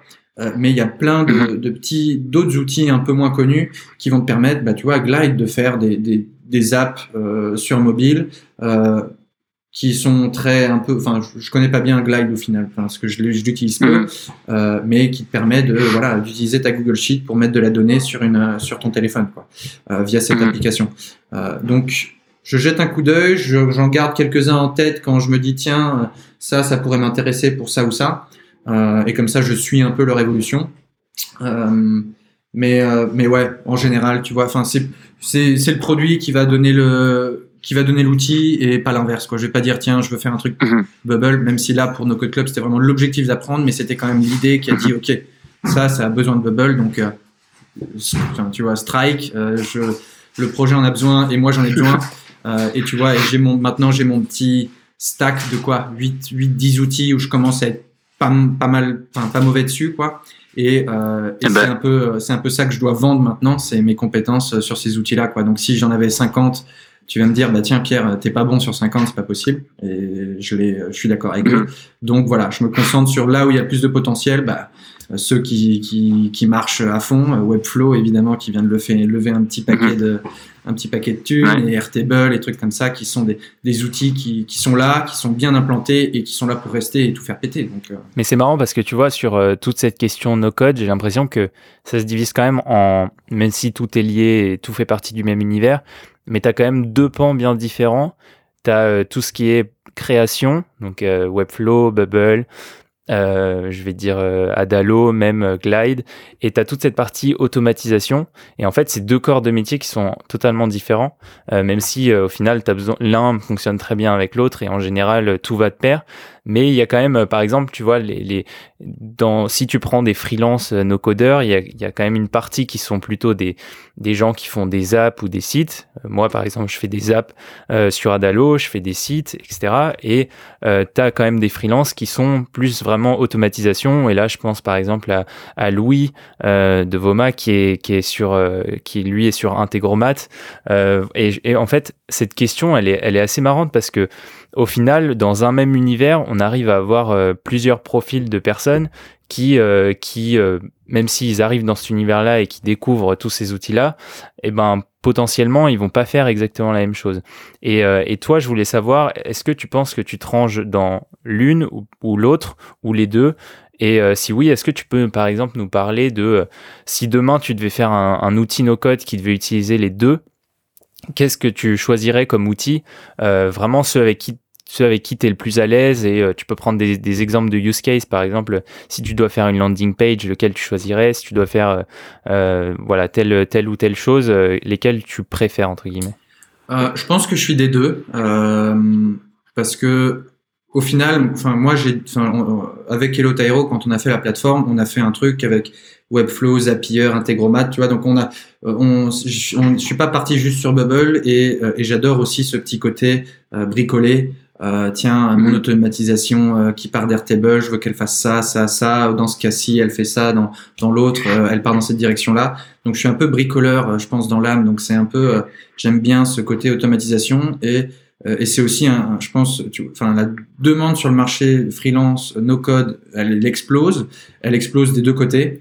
mais c'est vrai que je pense que origine, enfin, il n'y a pas si longtemps que ça, quand c'était pas encore aussi euh, populaire, c'était quand même euh, la demande était du côté bah, euh, des, des, boîtes, des PME qui ont besoin de se digitaliser et c'est c'est plus de l'opérationnel et ça, mhm. ça j'aime bien aussi process trucs comme ça. Tiens, ça il se passe ça, j'ai envie qu'il se passe ça maintenant, j'ai envie d'automatiser ça. Mhm. Donc c'est beaucoup de, de ce pan là où je me dis bah pour l'instant la majorité de la demande est là et, et donc je pense que c'est ça aussi qui va bah, unifier les deux ou pas s'il y a des outils tu vois qui te permettent au final de faire l'un euh, enfin qui vont euh, mhm. enfin réunir les deux euh, mais mais je pense qu'il y a tellement il y a il y a, il y a plein de de, de cas euh, très comment particuliers où enfin une boîte une PME n'a pas n'a peut-être pas besoin d'une application Bubble qui lui fait son dashboard ou truc comme ça Elle a juste hmm. besoin d'un Airtable qui lui fait son, je sais pas quoi, son CRM ou quoi, enfin, son, son truc, son outil d'invoicing. Et bah, il y a peut-être hmm. besoin de quelque chose, bah, tu vois, une landing page ou un site web. Et bah, tu pars sur un autre outil. C'est ça aussi, je trouve, l'aspect très modulaire dans les, dans les outils, hmm. mais aussi dans cet environnement où, bah, tiens, j'ai cet outil qui m'intéresse, qui me permet de faire ça dans ma boîte. J'ai cet outil qui me permet de faire ça dans ma boîte. Donc, euh, tu peux vraiment un peu, euh, mix and match un peu les outils pour vraiment te, enfin, créer une machine de guerre, quoi. Ok. Et du coup, quel conseil tu donnerais à quelqu'un qui, euh, qui nous écoute, qui, euh, qui entend parler de ce terme depuis longtemps et qui s'est jamais encore dit bon, je, je vais tester. Euh, par où est-ce qu'il devrait commencer pour, pour essayer d'apprendre à utiliser tous ces outils-là et soit faire ses propres projets avec, soit vendre ses compétences pour faire des projets d'autres personnes? Voilà, quelle serait un peu la feuille de route que tu lui donnerais avant de commencer? euh, c'est toujours chaud, un peu chaud comme question ça, euh, mais je pense que, enfin moi, c'est aussi, je pense, c'est très particulier à chacun et comment on apprend. Euh, moi, mhm. j'aime bien apprendre en faisant, faisant des, en faisant les, les choses, euh, et je suis très pour, bah tiens, quelqu'un qui veut s'y mettre, t'as une idée, t'as une idée tout petite de, de projet, de, un petit truc euh, qui te chatouille, tiens, j'ai envie de lancer ma euh, un petit e-shop ou tu vois des trucs comme ça et mhm. c'est vraiment avec cette idée un peu concrète que tu as que tu dis ok bah maintenant je le construis parce que de partir un peu dans la nature comme ça dans le no code bah là justement y a, avec tous les outils qu'il y a euh, si t'as pas ce petit enfin ces petites bases de connaissances bah, ça se trouve tu pars dans tous les sens ça te dégoûte vite et euh, t'arrêtes je mhm. pense que c'est vraiment avec un tiens, je, ou j'ai envie de me faire une, tu vois, une landing page pour une newsletter, enfin, quoi que ce soit. L'idée, je pense que euh, faut euh, qu'il y ait un objectif final, tu vois. C'est tiens, à la fin, je voudrais ça. Mmh. Euh, et donc, qu'est-ce que je fais maintenant pour arriver à ça? Et là, c'est tout de suite plus simple. Évidemment, euh, on te conseille, enfin, mieux vaut que tu aies les bons outils pour commencer. Donc, euh, en général, tu prends Card pour une landing page, tu vas utiliser un peu de Zapier, euh, tu touches à Airtable pour un peu comprendre si tu comprends, enfin si tu sais pas, mais comment marche une base de données, comment ça, ça, enfin tu vois la donnée est reliée entre tables et trucs comme ça. Je trouve que mhm. Airtable est vachement euh, pédagogique dans son utilisation parce que c'est vraiment un peu une base de données d'application. Enfin si ça, une, si vous mhm. pouvez voir une base de données d'application, ça ressemble à ça quoi. Mais sauf que c'est vachement mhm. agréable à utiliser.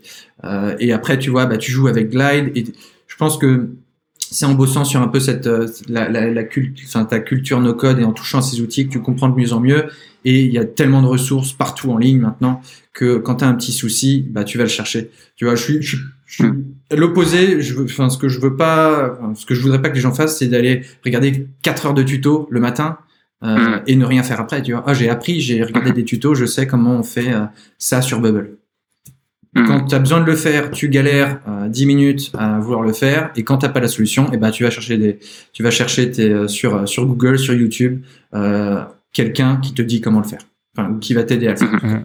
Et je partage ton idée dans le sens où euh, c'est en, enfin c'est en faisant qu'on apprend et et moi personnellement, pour euh, comment est-ce que j'y suis allé, c'est euh, euh, j'ai utilisé, enfin le, la, premier le premier projet que j'ai dû faire sur Bubble, j'ai dû mettre, je sais pas, des, des centaines d'heures avant de avant de, de, de, bien le réaliser et de bien comprendre comment le faire. Et au final, je me suis rendu compte, bah en faisant que que euh, voilà, euh, au final, le, plus t'en fais, le plus tu vas vite, le moins d'erreurs tu fais, et, euh, et, ça finit par rentrer assez naturellement. Et, et oui, tu as, totalement raison quand tu dis que aller voir un tuto de 4 heures, c'est pas très constructif, c'est plutôt tu, tu commences, t'avances, tu fonces dans le mur, et une fois que tu es rentré dans le mur, bah, tu essayes de voir comment est-ce que tu peux le contourner.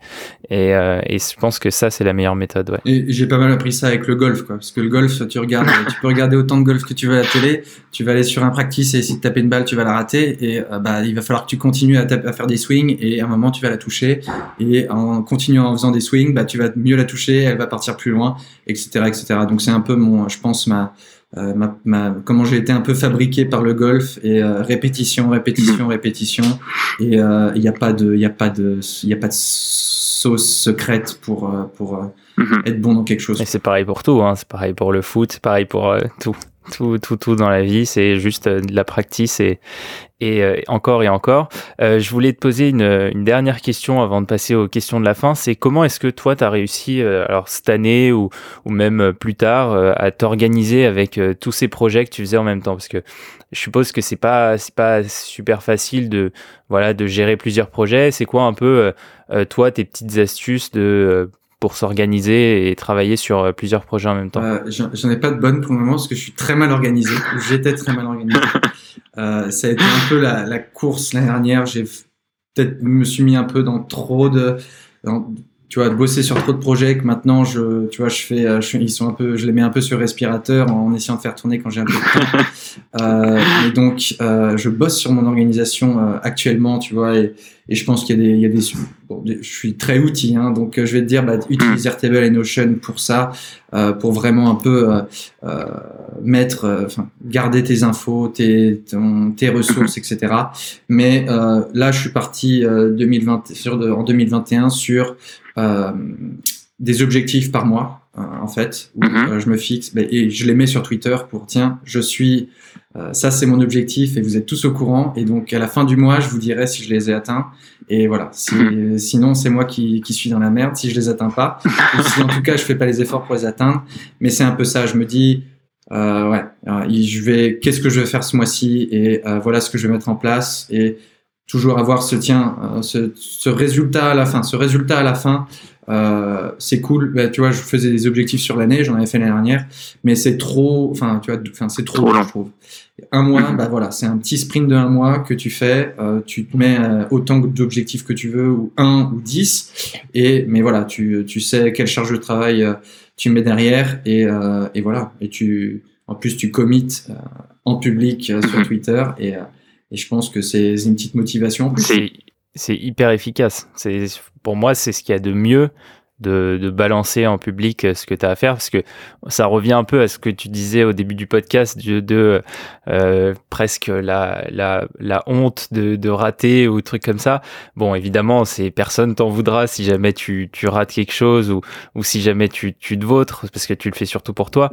Mais juste le fait de savoir qu'il y a cette pression, enfin, c'est pas une pression, mais savoir que tu l'as annoncé entre guillemets, bah ton commitment, enfin ta, faculté à justement à soutenir tes engagements est beaucoup plus grande euh, que si tu l'avais juste gardé pour toi et noté sur un cahier, quoi. Et ouais, et je trouve qu'en plus, enfin, la communauté No Code sur Twitter, et je trouve incroyable. Et tu vois, c'est rien qu'en faisant ça, ça se trouve, enfin, tu vois, j'ai eu des gens qui m'envoyaient un message, ah bah tiens, tu, tu refais des tutos, euh, bah, typiquement, mhm. euh, la, comment elle s'appelle, Marianne de Softer, qui euh, me propose de faire des, des, tutos sur son outil, trucs comme ça. Et donc rien, enfin, mhm. tu vois, bon, si les gens ça les intéresse pas, nous, enfin, tu vois, ils me suivent pas. Euh, et mhm. s'ils veulent mettre un message, ils mettent un message. Ils me disent, mais on s'en fout de tes objectifs. Ok, très bien, mais ça me permet de toucher les gens qui, à qui ça intéresse et ils se disent bah tiens il y a cet objectif là Pierre qui est qui est cool je peux l'aider ou je l'ai une question à propos de ça et donc c'est toujours la même enfin j'essaie toujours de penser un peu là dedans où tiens, ça, crée un peu euh, mon, petit, mon petit réseau euh, par euh, ce que je fais. Est-ce que, est, ce que ça intéresse les gens Donc voilà, learning, montrez ce que vous faites, partagez-le en public. De toute façon, vous n'avez rien à perdre parce qu'on ne se souviendra pas si vous le faites pas. Et si vous le faites, ça peut vous apporter plein d'opportunités. Je pense que c'est un des trucs importants à retenir de ce podcast. Je te propose de passer aux petites questions de la fin. Donc, euh, petite question rapide euh, pour finir le podcast en beauté. Euh, première question, c'est, je voulais savoir, toi, qu'est-ce qui te drivait en tant qu'entrepreneur? Donc, ça peut être l'argent, la liberté, l'équipe. Dans tous ces projets-là, qu'est-ce qui, qu'est-ce qui toi te drivait le plus? Enfin, initialement et toujours, c'est apprendre. J'aime bien. J'ai envie de voilà, d'être meilleur demain que je suis aujourd'hui. Et euh, mhm. en bossant euh, sur ce que je fais aujourd'hui, bah tiens, voilà, j'apprends des trucs. Et je pense que c'est aussi très, très, enfin, je suis très axé humain où, euh, où on avait une, une super équipe. C'était un plaisir de bosser avec euh, avec Laurent, Agathe, Gaël, euh, Léana, Charlotte, Aelo Tairo. Tu vois, c'était vraiment hyper hyper kiffant. Et, et je pense que c'est ça aussi qui m'amène, tu vois, qui m'amène chez The Toolbox parce que je suis absolument fan de la team. Euh, Jérémy, je, je, je, kiffe absolument. Il a une passion et une ambition, je trouve, qui est, qui est un peu, euh, enfin, qui est empoisonnante. Euh, et, euh, et c'est mhm. ça qui me, Tu vois, je me disais pas, tiens, je vais, je vais aller bosser euh, pour une boîte en 2021 et j'allais me lancer vraiment seul, un peu comme ça. Mais en fait, euh, enfin voilà, c'était, euh, je me trompais. Et c'est vraiment l'aspect humain, je pense.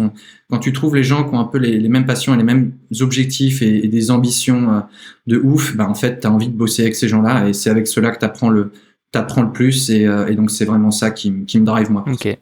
deuxième question, c'est plutôt euh, alors tout à l'heure, tu as parlé de ça par rapport au no-code, mais là c'est peut-être plus général. Euh, quelle phrase t'aimerais dire à un étudiant, par exemple, donc quelqu'un qui est étudiant, qui qui sait pas forcément ce qu'il va faire après ses études, euh, et voilà, et qui tombe par hasard sur ce podcast, euh, qu'est-ce que tu aimerais lui dire pour euh, pour la suite de, de, sa carrière ou de ou le début du coup du moins de sa carrière? Arrête les études? Non non. non non. Mais tu vois, je pense que j'étais dans un un peu dans un je savais j'avais aucune idée de ce que je voulais faire pendant mes études et tu vois enfin j'aurais fini ce MBA je pense tu vois j'aurais un peu postulé des trucs où je saurais pas trop dans quoi je mets les pieds. Et, euh, et justement tu vas te faire des choses de rentrer dans un startup studio de lancer une boîte. Euh, bah tu fais des trucs. Rapidement tu sais si tu as envie de les faire ou pas. Si as envie si ça t'éclate ou pas. Donc c'est vraiment en testant tu vois. C'est tout enfin c'est comme avec ton tes idées de produits. C'est tu testes des carrières tu testes des jobs tu lances des petits projets. Mm-hmm. euh, quelles industries quelles euh, quel environnement t'intéresse et c'est comme ça que je pense qu'on est on est le plus à même de euh, de trouver un peu sa voie parce que je suis, je suis assez difficile avec euh, l'école et, et, les écoles de, de, commerce en général. moi, j'ai pas eu, enfin, très bonne expérience, mais voilà, je pars, enfin, j'étais pas ressorti en me disant tiens, j'ai une skills maintenant de qui m'a, qui, je suis bon et j'ai un, enfin, tu vois, je me dis j'ai envie de faire ça. Donc euh, moi c'est je suis un peu je suis un peu difficile certainement, mais euh, mhm. je pense qu'on n'apprend pas mieux que par soi-même et euh, voilà en mettant les mains dans le cambouis quoi. C'est clair. Et du coup, qu'est-ce qu'on peut te souhaiter? Alors bah, du coup, après cette, cette super nouvelle Qu'est-ce qu'on peut te souhaiter pour 2021 Écoute, qu'est-ce qu'on peut me souhaiter de, que, de tout péter avec The Toolbox? Où on va bosser sur cette communauté de, de freelance et de no codeurs où je pense qu'il y a un poten, enfin il y a un potentiel de ouf euh, et ça va marcher. J'en, enfin j'en suis convaincu. Donc euh, me souhaiter, moi je me, je me convainc en, en ce moment et j'y crois dur comme fer. Et après sinon c'est euh, une, meilleure organisation et un, un bon. Euh, j'ai envie de, tu vois, de me dire un bon rythme de vie, tu vois, sain. Euh, j'ai envie de d'être productif quand j'ai besoin d'être productif, de mettre le cul dans le canapé quand j'ai envie de me mettre dans le cul dans le canapé. et et donc voilà, je pense, euh, bah, et euh, un peu pour nous tous, que voilà, on puisse revivre à peu près euh, normalement pré pré Covid et, mm. et qu'on qu'on se prenne qu'on aille tous se, boire des bières en terrasse une fois et parler de tous les projets de merde qu'on a lancés et qui ont failli. Ok, bah écoute, en tout cas, c'est hyper positif. et, euh, et, euh, bah j'écoute, j'étais très content de t'accueillir sur ce podcast. Franchement, euh, super bon épisode. On a, j'espère que les gens qui nous ont écoutés euh, jusqu'ici ont appris plein de trucs, euh, qui vont se mettre à créer des projets, qui vont se mettre à, à découvrir le no-code, à partager ce qu'ils sont en train de faire, parce que c'est hyper important. Euh, dernière petite question, du coup, c'est où est-ce qu'on peut te retrouver si les gens ont envie de te suivre? Twitter, Twitter, Twitter, euh, LinkedIn, euh, LinkedIn, je suis toujours là, je suis là. Euh, et, et sinon, ouais, Twitter, un, y a, on n'est qu'à un DM de parler à, à, la personne dont on est fan. Donc j'espère, enfin, c'est mhm. pas les, pas le cas des gens envers moi, mais voilà, si jamais mhm. un petit message et je réponds, je réponds rapidement et à tout le monde pour Ok, de toute façon, je mettrai. J'aime aider, euh, filer un petit coup de main, euh, passer 10 euh, minutes au téléphone avec quelqu'un, bah, typiquement parler nos codes ou faire un petit call pour tiens, j'ai un souci. C'est à chaque fois un grand plaisir et, et voilà, j'aime bien, j'aime bien donner, donc n'hésitez même pas. Ok, de toute façon, je mettrai tous les liens en description comme d'habitude. Et il y a aussi, on peut rajouter ton, ton site. Je mettrai aussi le lien où tu partages pas mal de ressources et pas mal d'infos sur, sur tes projets et les outils que tu utilises, etc. Donc, donc je le mettrai aussi en description. Euh, je crois qu'on arrive à la fin, donc euh, merci beaucoup encore d'être passé au Théo Café et, euh, et, je te dis à bientôt. Bah, merci à toi Théo, grand fan de ce que tu fais et on se dit à bientôt. Ciao Et voilà, l'épisode du jour est terminé. J'espère qu'il t'a plu. Si c'est le cas, pense à t'abonner sur Apple Podcast ou Spotify et à me laisser un avis sur Apple Podcast. Je les lis tous et ils me font extrêmement plaisir. Et si jamais mon contenu t'intéresse, j'ai une grande nouvelle pour toi. Je viens de lancer ma chaîne YouTube, donc ma chaîne YouTube qui s'appelle Théo Maréchal, dans laquelle je vais parler de sujets comme la productivité, le no-code et l'entrepreneuriat en général. Ça, ça change pas. Donc voilà, si c'est des thèmes qui t'intéressent, pense à bien t'abonner. Je mets tous les liens en description. Et sinon, je te dis à la semaine prochaine dans un nouvel épisode sur ce podcast. Et garde toujours cette envie d'entreprendre. Salut